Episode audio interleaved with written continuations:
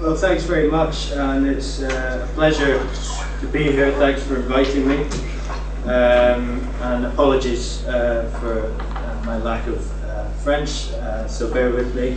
Um, so it was a great honour uh, to be asked to contribute to this year's World Nuclear Industry Status Report. Um, and this is work really that we've been doing for the last few years at the Science Policy Research Unit uh, with my colleague Andy Stirling, Professor Andy Stirling, uh, looking at the interdependencies between civil and military nuclear infrastructures. And this formed um, a small section in uh, the report uh, this year. And it kind of takes off from a different um, uh, point in the sense that what we're looking at, you've just heard in forensic uh, detail from, from Michael about construction, and what's going on, uh, and all the details, uh, but sort of behind the, the World Nuclear Association projections.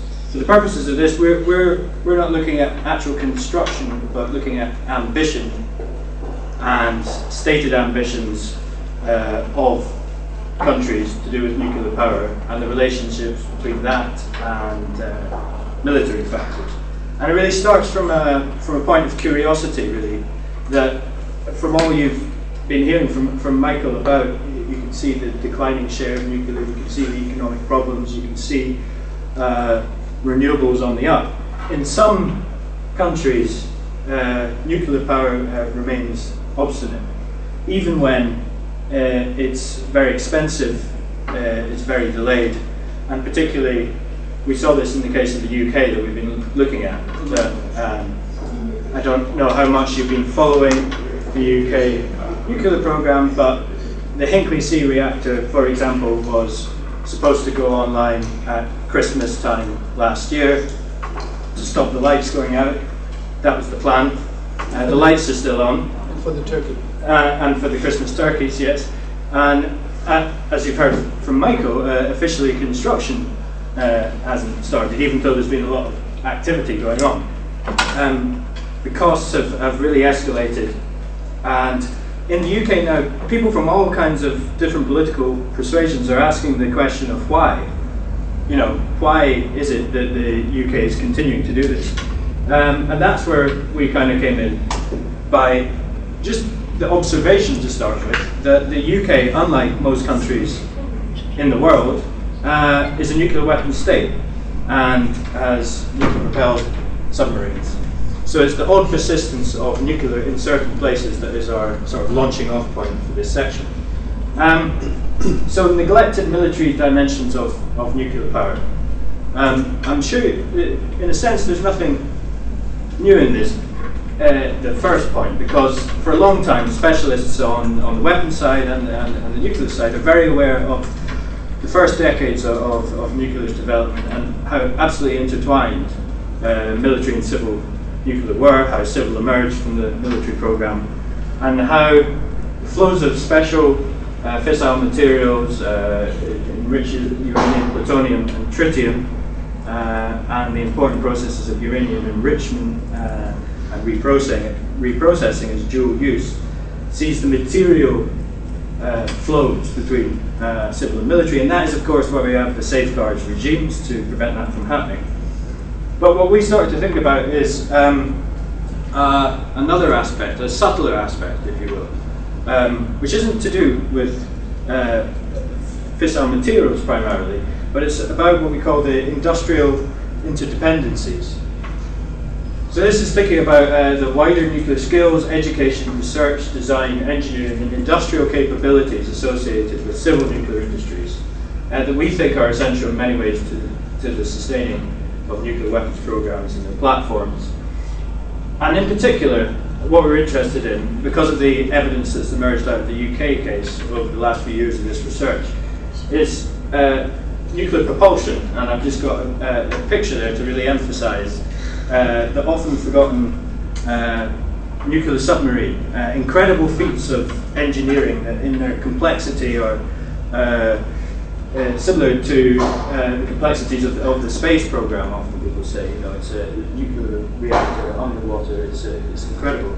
But the industrial capabilities that you need to have to sustain that, and remember, for reasons of national security, it has to occur, these skills have to be kept within boundaries and usually within those of uh, a particular nationality. So what these pressures do. So we start to look again, as, and, and just to recall, now this is a bit, um, uh, it, it's, it's not as complicated as it looks.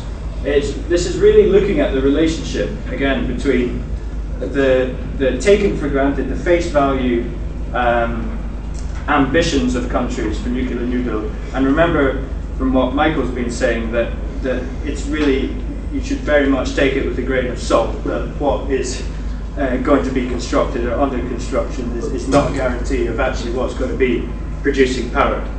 But for the sake of this, uh, in order to be able to get a unified idea across countries of what ambitions are, uh, we looked at the WNA tables. And uh, we looked at this in terms of categories uh, of nuclear weapon states, permanent members of the UN Security Council. And to cut a long story short, um, the very ambitious nuclear new build agendas uh, tend to be uh, clustered around uh, nuclear weapon states and uh, countries that uh, have nuclear propelled submarines. But also, more important than that, when we think about military powers or regional powers, um, we can see that leading global military powers are the most committed to large-scale nuclear new build. Um, another point is there is no global or regional military power that does not hold an active history of strong pressures for civil nuclear power. And importantly, in terms of the countries that are phasing out or having moratoria, none of those are countries that have nuclear submarines or weapons. So there is a circumstantial uh, relationship therefore, between civil nuclear ambitions uh, and different categories of international military and geopolitical status. And in terms of uh, newcomer countries as well, you see inter interesting things. For example, Saudi Arabia has a very, very uh, ambitious uh, nuclear new build uh, agenda, um, and the king there has, has been quite open in, in stating that you know, if Iran uh, gets the bomb, then we will get the bomb and so on. So there is a relationship there. Um, now moving on, and sorry, I'm, a problem with these slides is there's a lot more text, and that's part of the problem researching this area, as I'll come on to later, in that it's very hard to get hold of the numbers, but I'll speak about that a bit later. You don't need to read it all, this is just to set out that, particularly in the last few years, we're really getting actually quite a lot of international recognition of, of, of formally denied or separated uh, military and civil programs. And Rosatom, the Russian nuclear supplier, are quite open about this. They say reliable provision of Russia's defense capability is the main priority of the nuclear industry. Um, in 2017, summer 2017, uh, very interesting things started happening in parallel on both sides of the Atlantic uh, in terms of the UK and the USA. i am going to go into more detail about the UK in a minute. But just to note that in the USA, summer 2017, uh, suddenly we got some very interesting reports, particularly by Ernest Moniz, who is a former energy secretary of the USA, who wrote a very prominent report making the case, uh, and you, heard from Michael about the, the decline of nuclear in the USA and reactor cancellations. So people are getting very nervy around it. That this report is written to say that a strong domestic supply chain is needed to provide for nuclear navy requirements. This supply chain has an inherent and very strong overlap with the commercial nuclear uh, industry, nuclear energy.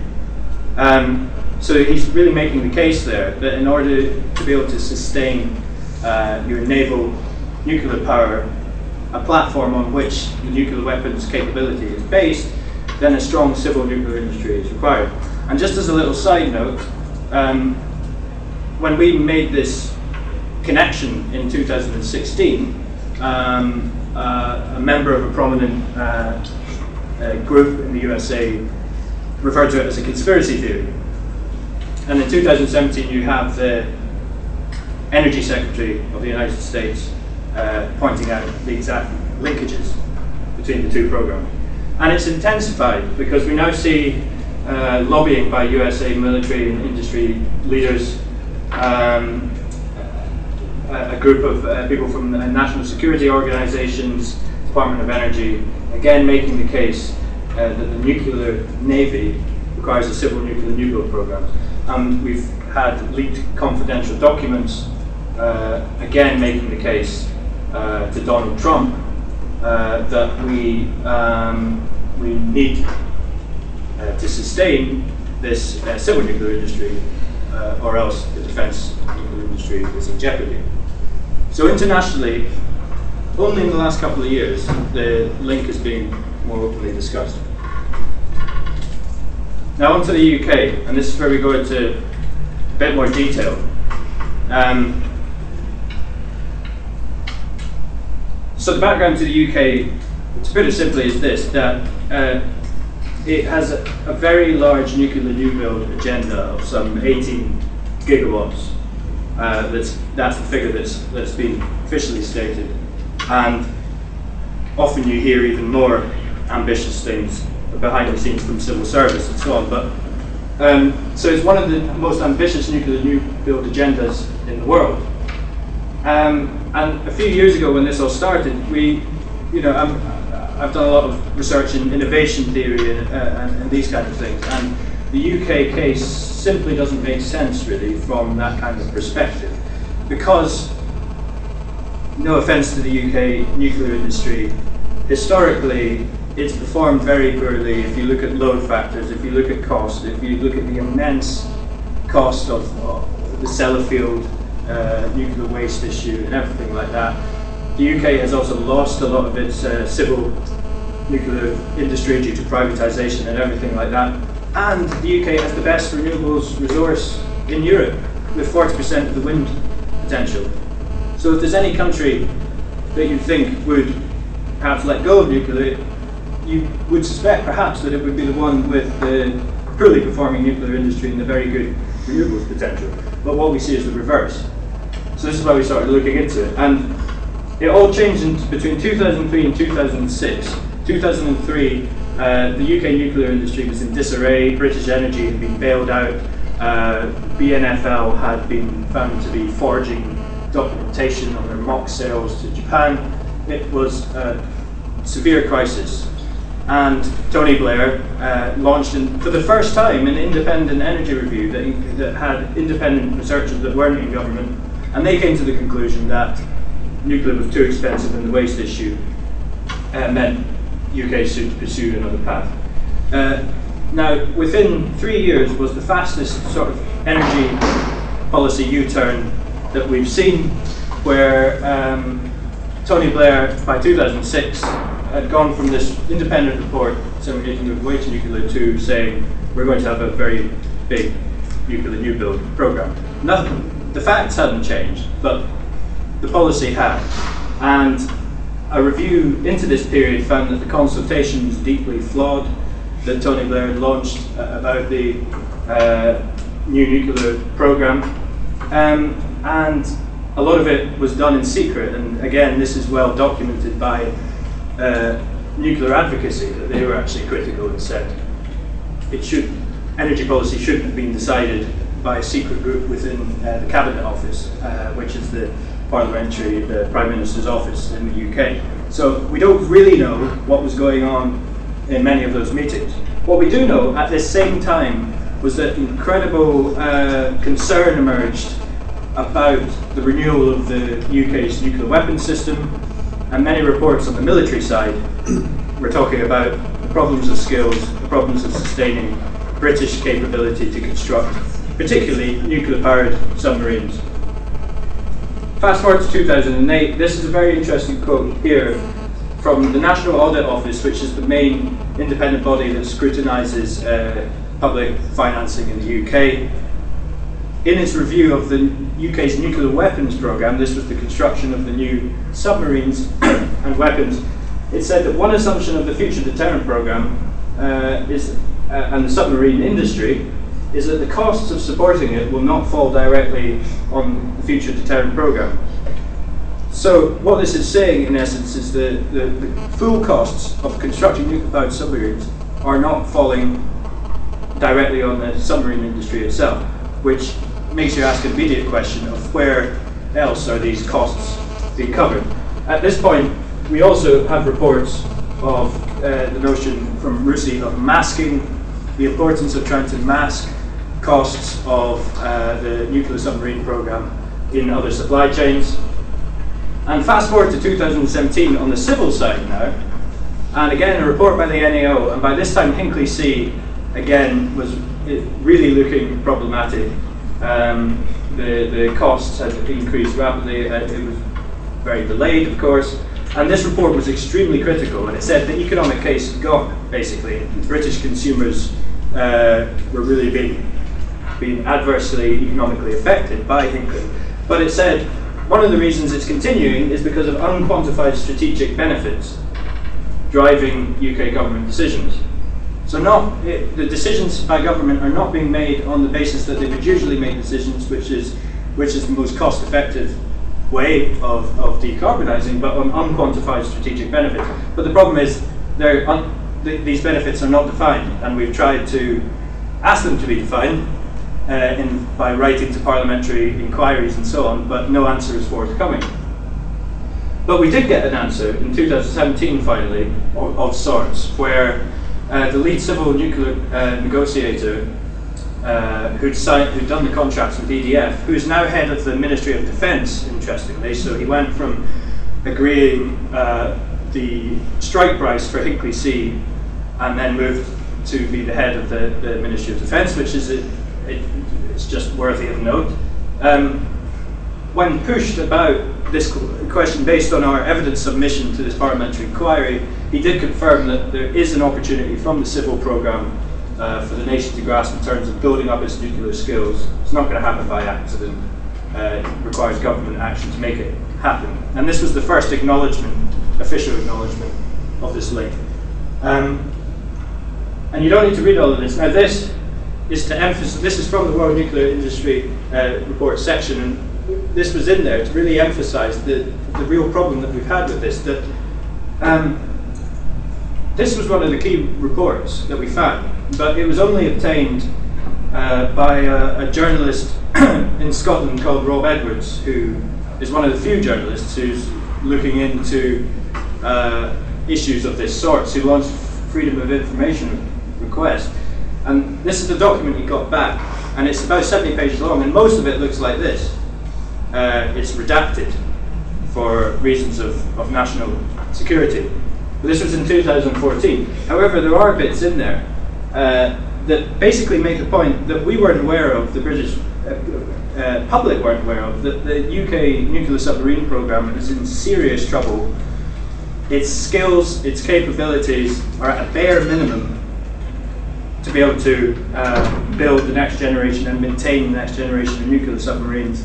Uh, there's been a hemorrhaging of uh, nuclear skills, and this report laid it out in in detail, except from all the sort of black bits that we don't know what was said.